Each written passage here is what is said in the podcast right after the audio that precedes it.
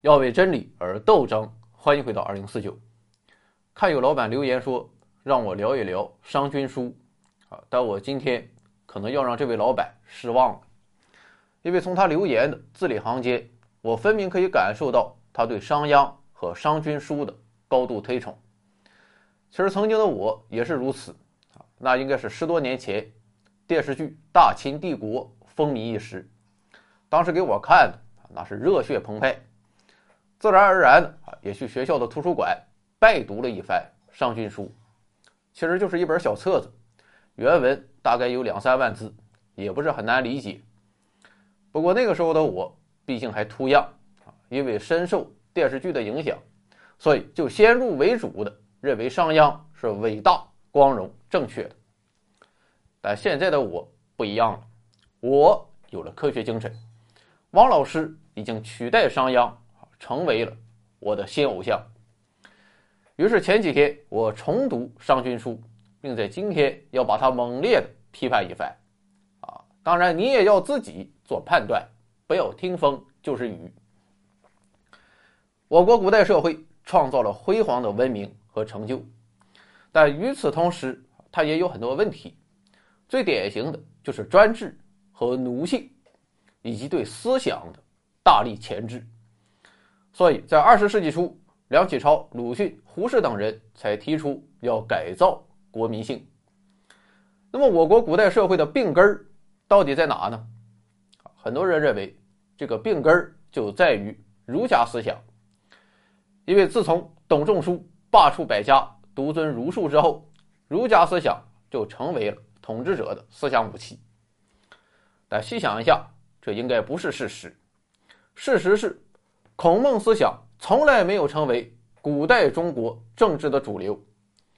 古代中国专制社会一直都是所谓的外儒内法，又是披上一层儒家的皮，内核却是法家的育民之术。而法家思想的集大成者，无疑就是《商君书》。正是《商君书》啊，空前的提出了一系列黑暗的统治术。然后，历代统治者以此为基础，使得古代中国的专制制度走上巅峰。那么，《商君书》啊，都教会他们什么呢？这第一个核心思想就是弱民。可以说，商鞅是历史上第一个啊，或许也是唯一一个把民众和国家完全对立起来的人。商鞅说：“政作民之所恶，民弱。”正作民之所乐，民强；民弱国强，民强国弱。意思就是说，古代君主应该专做老百姓厌恶的事情，老百姓越喜欢什么，反而越不能做。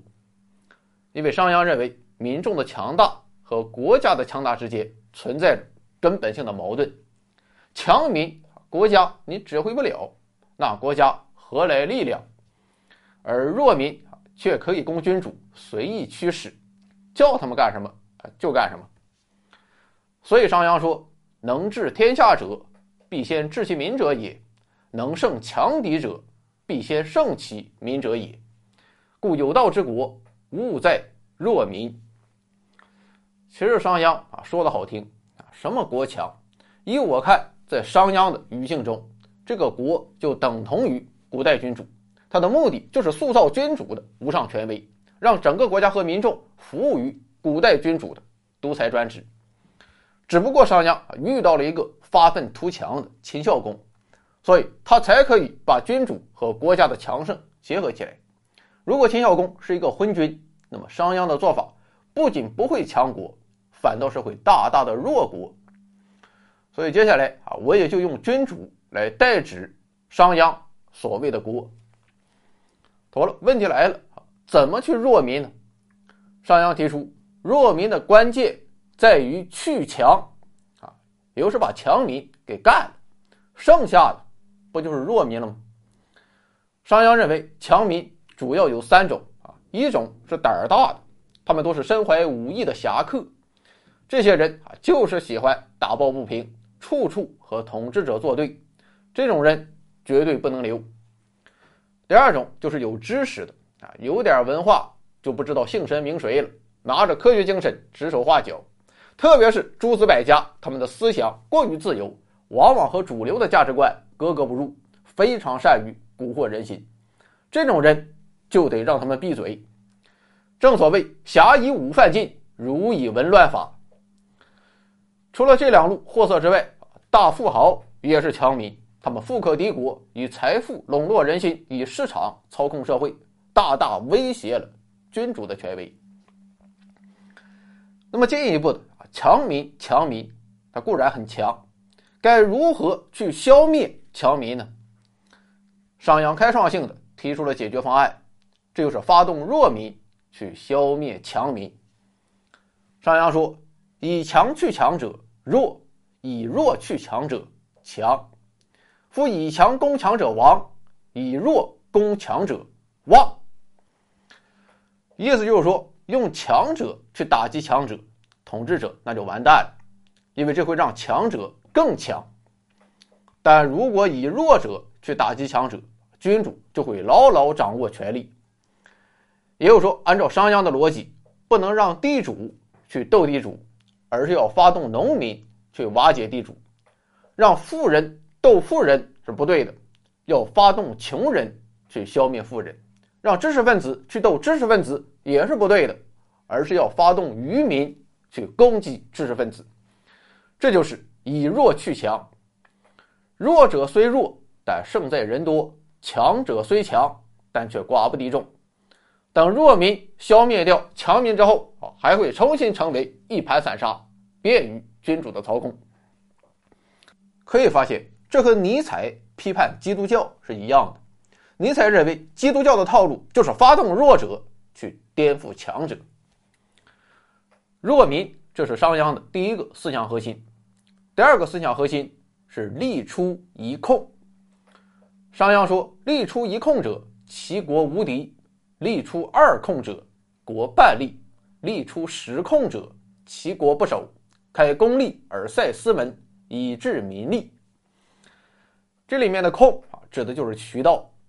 这句话的意思就是说，民众要想获得财富、地位啊这些东西，来源只能是君主，只有服务于君主，老百姓才能升官发财。与此同时，君主牢牢垄断所有的财富来源和晋升渠道。就可以操控国民，指哪打哪。相反，如果老百姓可以从其他地方得到利益，那就会削弱君主的权利。如果利益出于两处，君主就只能得到一半的利益；如果利益出于十处，那他们就完蛋了。所以，那些不依靠君主获利的人就是最大的威胁。于是，商鞅提出，君主只需要两种人啊。一种是农民，另一种是军人。要想得到赏赐，你能做的只有耕战。除此之外其他行业都应该被禁止，他们都是舍本逐末的奸民。不过，只是垄断财富和地位，商鞅认为这还不够。如果老百姓对君主给的财富、地位不感兴趣，怎么办呢？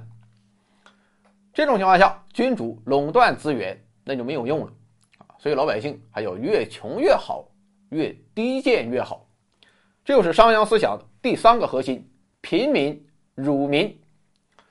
商鞅说：“民辱则贵爵，弱则尊官，贫则重赏，以刑治民则乐用，以赏战民则轻死。”就是说，老百姓啊，越低贱越贫穷啊，就会越在乎君主的赏赐，君主放屁啊都是香的。他们会为了蝇头小利甘做奴才，会为了一点点地位的获得而慷慨赴死，给点小权利啊就可以上天了。至于如何做到让老百姓穷且贱，主要有两个办法。首先就是刚才提到的，由君主垄断财富来源和竞争渠道；另一个办法就是收割，狠狠的收割。毛主席说：“手中有粮，心中不慌。”孟子曰。有恒产者有恒心，那我商鞅就和你反着来，不能让你手里有钱，只要有钱啊，就得想办法给搞走。所谓不积粟，上藏也。啊，当然很多时候这也不是明抢。如此一来，你就只能不断的决定干活，甘愿做君主的马前卒。最后还有一点很关键啊，君主虽然垄断了各种利益，但老百姓表现好的时候啊，你不能一下给他太多，否则他就要膨胀了。不过，如果老百姓犯点错误，那就要狠狠的教训他，让他长长记性。这就是商鞅思想的第四个核心：重罚轻赏。商鞅说：“重罚轻赏，则上爱民，民死上；重赏轻罚，则上不爱民，民不死上。王者行九赏一，强国行七赏三，削国行五赏五。”商鞅认为，君主最好的统治手段就是百分之九十的刑罚加上百分之十的赏赐，因为赏赐啊虽然可以换来效命，但却换不来忠诚，只有恐惧才能让人不敢造次。进一步，商鞅还主张罪不分大小，一律用重刑，刑罚越重啊，老百姓就越是战战兢兢，就越是对君主感到敬畏。这叫什么？这又叫古代专制社会 PUA。可以说，商鞅就是极权主义的鼻祖，是所有古代专制君主的导师，是所有现代渣男的偶像。其黑暗程度，就连马基雅维利和霍布斯都自叹弗如。以上就是商君书的主要思想啊。现在你再看一下，我国古代社会是以儒家来治国吗？事实上。半部《论语》他都没用上，他顶多用个封皮儿装装样子。我国古代的专制君主从来没有按照孔孟之道来治理国家，他们表面上高喊着孔子、孟子，但实际行动却处处离不开商鞅。我倒是发现，古代君主对外貌似用儒家之法，但对内绝对是法家那一套。比如说，儒家的理想社会是三皇五帝。君主讲究的不是世袭，而是禅让；官员则是百姓选举。古代君主谁这么干了？他们哪一个不是恨不得万寿无疆，一直干到宇宙尽头？还比如说汉武帝罢黜百家，独尊儒术，这就是商鞅的统一思想，消灭所有的和主流不符的言论。他还颁行告米令啊，就是以弱去强，发动穷人去告发富人。以充实国库，而后世实行科举制，则是商鞅军功爵制的变种。民众只有通过科举才能升官发财、光宗耀祖，没有功名，你就是李白也他妈不好使。可以说，这种外儒内法在我国古代从未动摇。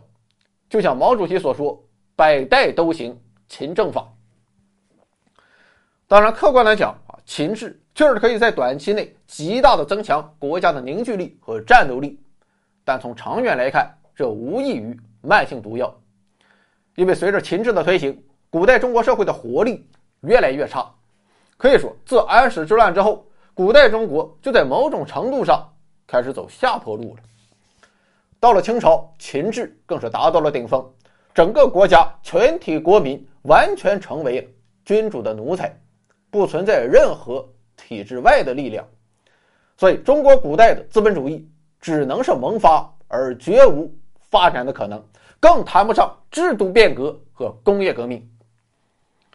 其实历代的很多君主啊，也曾发现了秦制的问题，于是他们试图融合孔孟之道和黄老之术来抵消秦制的负面影响，但不管怎么做，他们都没有改变以法家为主的统治本质，最后的结果就是君主。啊，确实很强，但国家和百姓其实是双输，终于到近代成为了西方列强砧板上的鱼肉。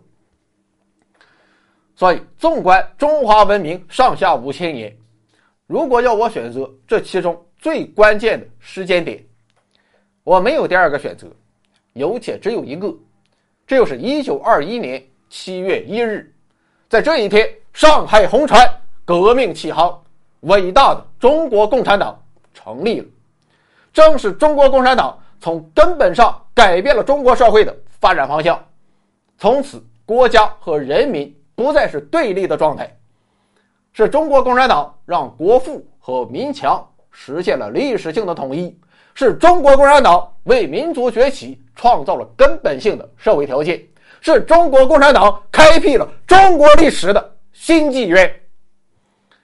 而在新时代，中国共产党始终不忘初心，牢记使命，接过历史的接力棒，团结带领全国各族人民，不断开创新时代中国特色社会主义新局面。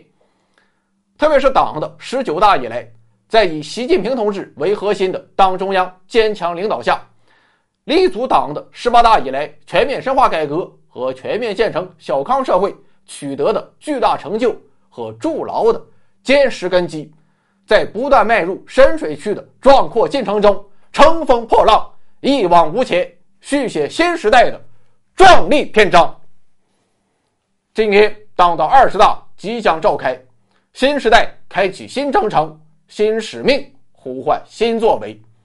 不忘初心，砥砺前行，记得来时路，继续向远方，团结一心向前进，风雨无阻。向未来，就让我们以更加饱满的热情迎接党的二十大胜利召开；就让我们更加紧密地团结在以习近平同志为核心的党中央周围，高举习近平新时代中国特色社会主义思想伟大旗帜，坚持道路自信、理论自信、制度自信、文化自信，坚定不移地。推进中华民族伟大复兴历史进程，为实现中华民族伟大复兴的中国梦而不懈奋斗。